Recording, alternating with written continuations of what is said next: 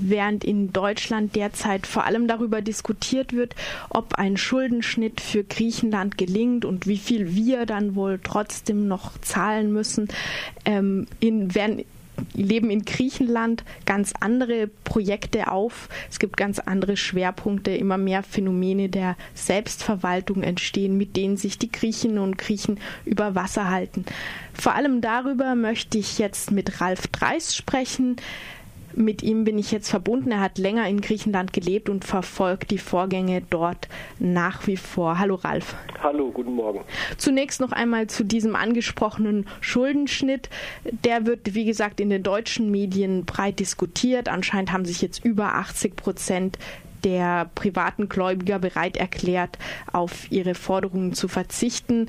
Auch in griechischen Medien dürfte das ein Zeichen, ein Thema sein. Aber wie wird es denn in der linksradikalen, in der anarchistischen Szene in Griechenland diskutiert oder wird es da überhaupt diskutiert? Es ist wie immer, sind es zwei verschiedene Sachen. Das eine sind die Medien und das andere ist äh, die Bevölkerung und als Teil der Bevölkerung dann auch die anarchistische Bewegung. Dieser Schuldenschnitt, der bringt für die Normalbevölkerung in Griechenland überhaupt nichts.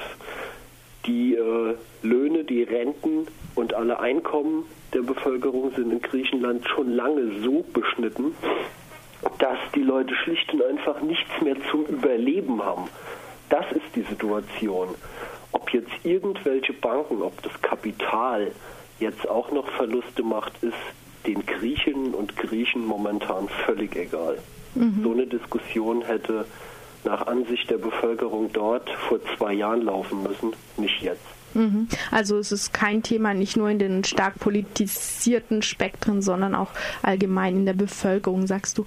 Das ist schon ein Thema, aber das wird im Allgemeinen ähm, als völlig irrelevant für das eigene Leben gesehen. Mhm. Es geht jetzt auch bei diesem Schuldenschnitt darum, ähm, dass die Elite, die Herrschenden in Europa, das Kapital, so wenig Verlust wie möglich macht. Und das haben die Leute in Griechenland durchaus verstanden. Mhm. Ich möchte jetzt, ähm, wie angekündigt, vor allem den Blick aber umwenden auf die sozialen Kämpfe in Griechenland. Ein Thema, was den Sprung auch wenigstens in ein beschränktes deutsches Publikum geschafft hat, ähm, sind ist der Stahlarbeiterstreik, der in Griechenland jetzt, wenn ich recht informiert bin, schon seit 129 Tagen andauert. Was ist denn da der aktuelle Stand? Der aktuelle Stand ist nach wie vor der, dass ähm, die Stahlarbeiter in Aspropyrgos im Streik sind mit der Forderung, dass die angekündigte Kurzarbeit ähm, zurückgenommen wird, dass es eine ganz normale 40-Stunden-Woche gibt mit ganz normalen Löhnen. Äh, die Situation ist verfahren, da der Besitzer des Stahlwerkes darauf besteht, a, seine 51 Kündigungen aufrechtzuerhalten, die er vor mittlerweile vier Monaten schon ausgesprochen hat, und b, ähm, die Arbeitszeit um 40 Prozent zu kürzen, auch die Löhne natürlich zu kürzen. Das heißt, es ist momentan eine Situation, wo sich nichts vorwärts bewegt. Mhm. Ein weiterer Streik, wo Deutschland auch indirekt die Hand im Spiel hat über einen deutschen Konzern, ist der neuere Streik bei Siemens. Ähm, Siemens hatte sich geweigert zuzusichern, dass er die weitere, auf weitere Lohnsenkungen verzichten würde und darauf wurde der, ein Streik ausgerufen. Ähm, die Beschäftigten wurden dann aber auch von Siemens unter Druck gesetzt. Kannst du da, dazu noch was erzählen? Ja, es handelt sich dabei um einen Streik von äh, allen Arbeitern und Arbeiterinnen, die in den äh, Werften von, von Elefsina arbeiten. Dort sind viele verschiedene Firmen ansässig und ähm, alle Angestellten in diesem Werftenkomplex sind prophylaktisch in Streik getreten, da ja jetzt durch die Politik der Troika und die letzten Gesetzesänderungen in äh, Griechenland die Kollektivverträge auch in der Privatindustrie aufgehoben wurden, der Kündigungsschutz gelockert wurde und Privat und die Privatindustrie nach Ansicht der Troika ähm, die Löhne um mindestens 20 Prozent zurückschrauben soll. Mhm. Aufgrund dieser neuen Gesetzeslage in Griechenland sind, wie gesagt, alle Arbeiter und Arbeiterinnen im Werftenbereich von Elefsina in Streik getreten, um den dort ansässigen Firmen Schreiben vorzulegen, in dem vor allem gefordert wird, dass diese Firmen sich selbst verpflichten, keine Kündigungen durchzuführen und die momentan gezahlten Löhne beizubehalten.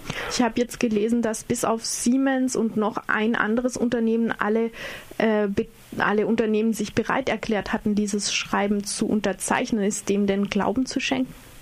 Das ist der Stand von vor vier Tagen, ähm, dass außer Siemens und Decon, einer zweiten Firma, wirklich alle ähm, Firmen dieses Schreiben unterschrieben haben. Mhm. Dem ist äh, insofern Glauben zu schenken, da auch vor den äh, großen Generalstreikmobilisierungen am 12. Februar der griechische Arbeitgeberverband äh, forderte, dass keine Lohnkürzungen in der Privatindustrie durchgeführt werden, da ähm, die, die Arbeitgeber schlicht und einfach Angst haben, dass dann überhaupt niemand mehr Geld hat, noch irgendetwas von ihnen zu kaufen und das natürlich auch nicht im Interesse von einem Arbeitgeber sein kann. Von daher ähm, ist das glaubwürdig, dass alle Firmen außer Siemens und Decon dieses Schreiben, diesen, dieses äh, Schreiben unterschrieben haben. Mhm. Nun sind die Streiks gerade auch in Griechenland oft nicht nur reine Arbeitsverweigerung, sondern sind verbunden mit alternativen Initiativen. Stattdessen ähm, die notwendigen Dienstleistungen oder Produktionen in selbstverwalteter Weise bereitzustellen. Ein gutes Beispiel dafür ist das Krankenhaus in Kilkis, das immerhin seit knapp Wochen, äh, seit knapp drei Wochen bestreikt wird und seither von den dort angestellten Ärztinnen und Pflegern selbst verwaltet wird.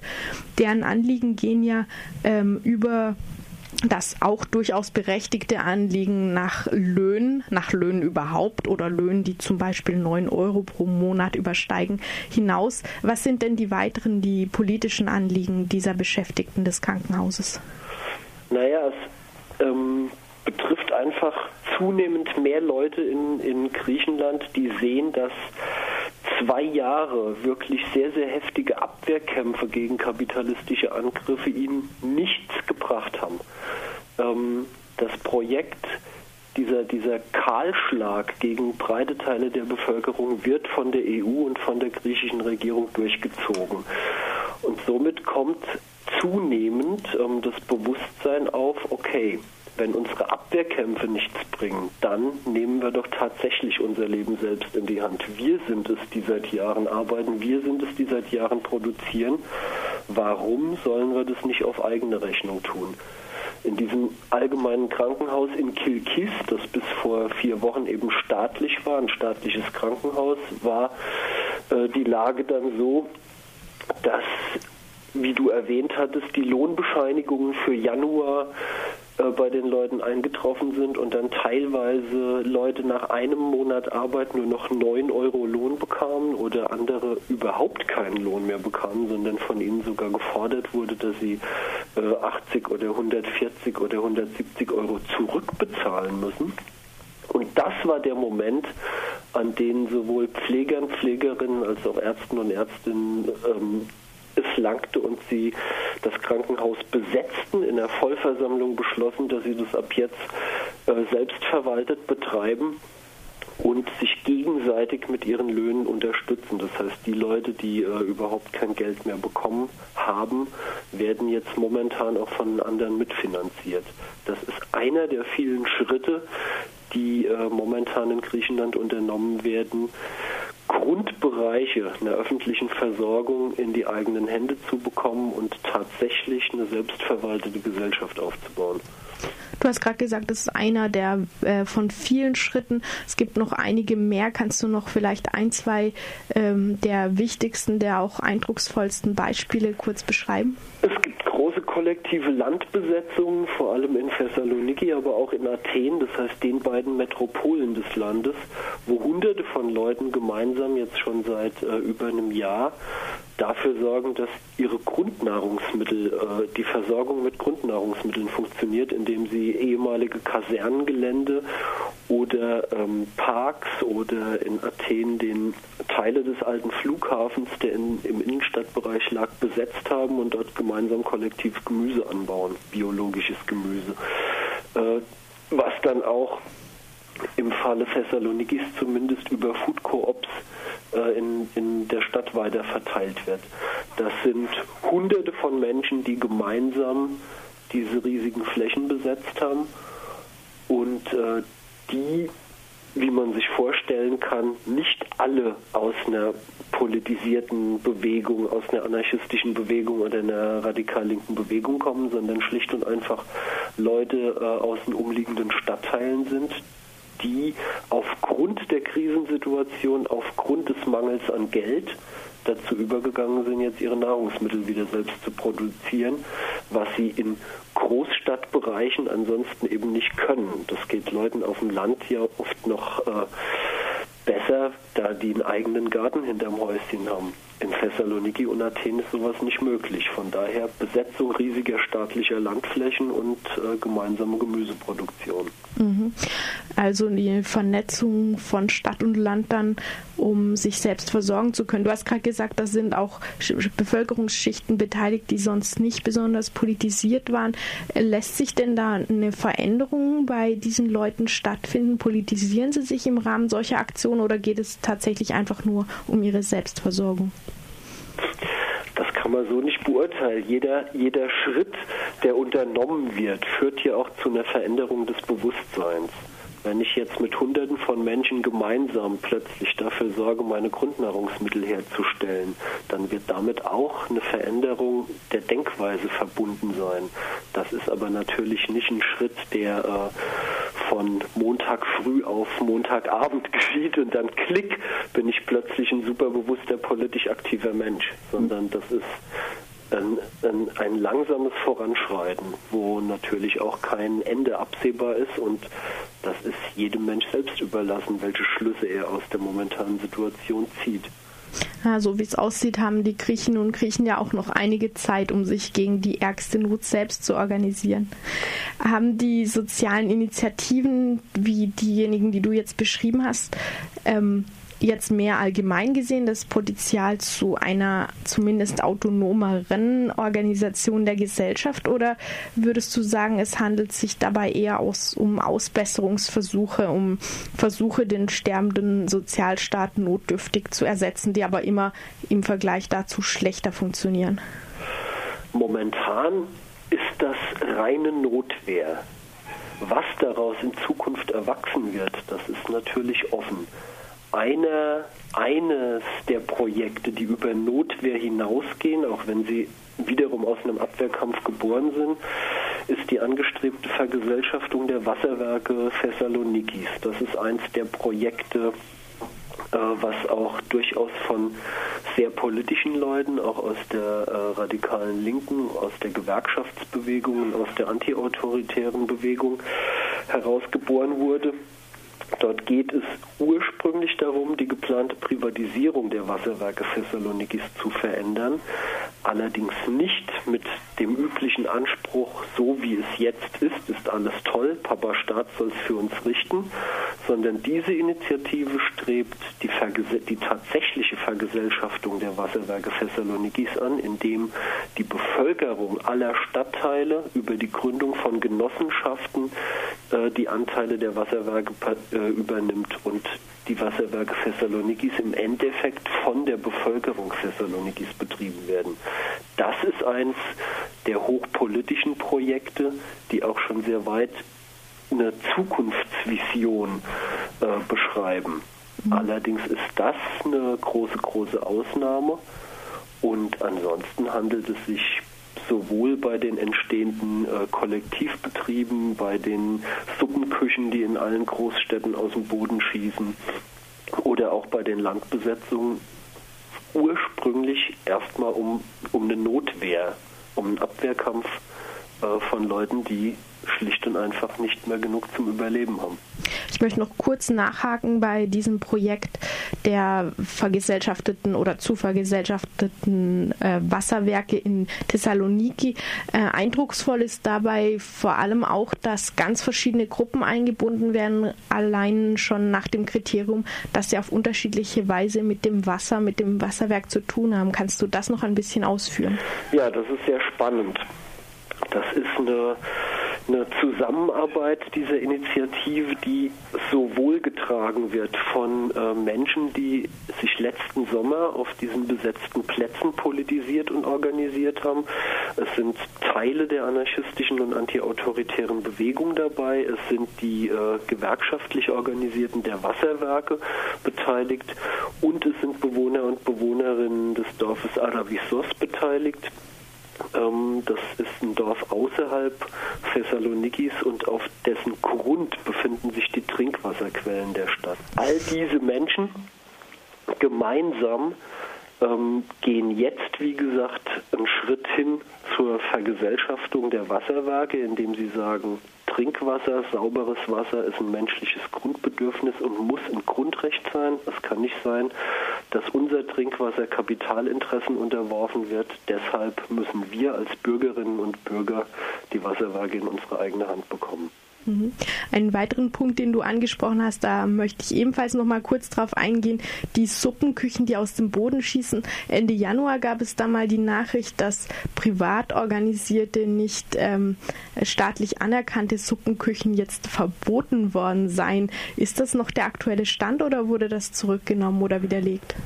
Das kann ich dir ehrlich gesagt nicht sagen. Ich habe nur diese Meldung auch damals mitbekommen. Es ging darum, dass der Staat natürlich äh, die Obermacht auch über seine Notversorgung behalten möchte und von daher verhindern wollte, dass äh, Linksradikale oder Anarchisten, Anarchistinnen über das Austeilen von Essen in engeren Kontakt mit breiteren Teilen der, der äh, darbenden Bevölkerung kommen.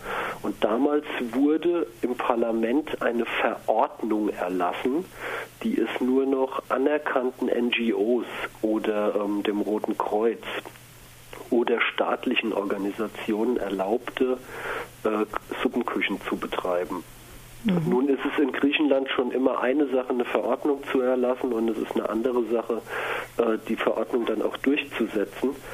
Was ich weiß, ist, dass äh, in allen sozialen Zentren, in besetzten Häusern, die auch in Deutschland bekannten Foküs, Volksküchen nach wie vor betrieben werden und dass dort äh, mittlerweile es schlicht und einfach oft zu einem Massenansturm von Leuten kommt, die nicht zur jeweiligen Bewegung gehören, sondern schlicht und einfach Hunger haben und was essen wollen.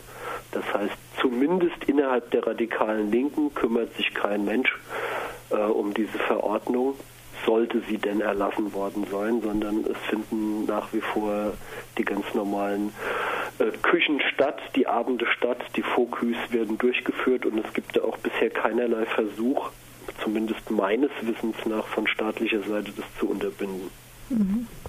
Zum Abschluss noch mal eine Frage nach der großen Finanzpolitik Griechenlands. Wäre eine Insolvenz des Landes für die griechische Bevölkerung eigentlich wünschenswert? Die griechische Bevölkerung hätte gerne, dass wieder irgendetwas funktioniert und dass sie eine Lebensperspektive bekommt, eine Zukunftsperspektive. Ob das Ganze dann über eine Insolvenz oder über äh, ein Verbleiben in der Eurozone oder über ein Verbleiben in der EU und ein Austritt aus der Eurozone geschieht, das ist den Leuten wahrscheinlich vollkommen egal. Das sind äh, auch finanzpolitisch so komplizierte äh, Vorgänge, dass die die meisten Leute wirklich auch nicht durchschauen oder auch nicht durchschauen können und es nicht in ihrer Hand liegt, was, was normale Menschen wollen, ist eine, Lebensperspektive. Hm. Damit ähm, müssen wir unser Gespräch beschließen, obwohl es noch sehr viel zu sagen gäbe zu diesen Themen. Vielleicht können wir in Zukunft auf das eine oder andere einmal etwas detaillierter eingehen. Ralf, ich danke dir für all diese vielen Infos. Ich würde gerne noch einen Abschlusssatz sagen. Gern. Weil äh, unserer Meinung nach betrifft hier die kapitalistische Krise nicht nur die Bevölkerung in Griechenland. Und deshalb möchte ich gerne zum Schluss noch darauf hinweisen, auf äh, unseren antikapitalistischen Aktionstag M31, jetzt Ende des Monats, wo wir in europäischen Rahmen ähm, in vielen, vielen europäischen Ländern uns gemeinsam mit antiautoritären Organisationen an Aktionen beteiligen werden. Und für Deutschland rufen wir dazu zu einer zentralen Demonstration in Frankfurt am Main auf. Und ich kann alle Leute die äh, was gegen kapitalistischen Normalzustand tun wollen, nur herzlich einladen, am 31. März nach Frankfurt zu kommen. Ja, soweit ich weiß, gibt es auch eine Mobilisierung von Freiburg aus nach ja, Frankfurt. Ja, die gibt es. Genau. Das stimmt.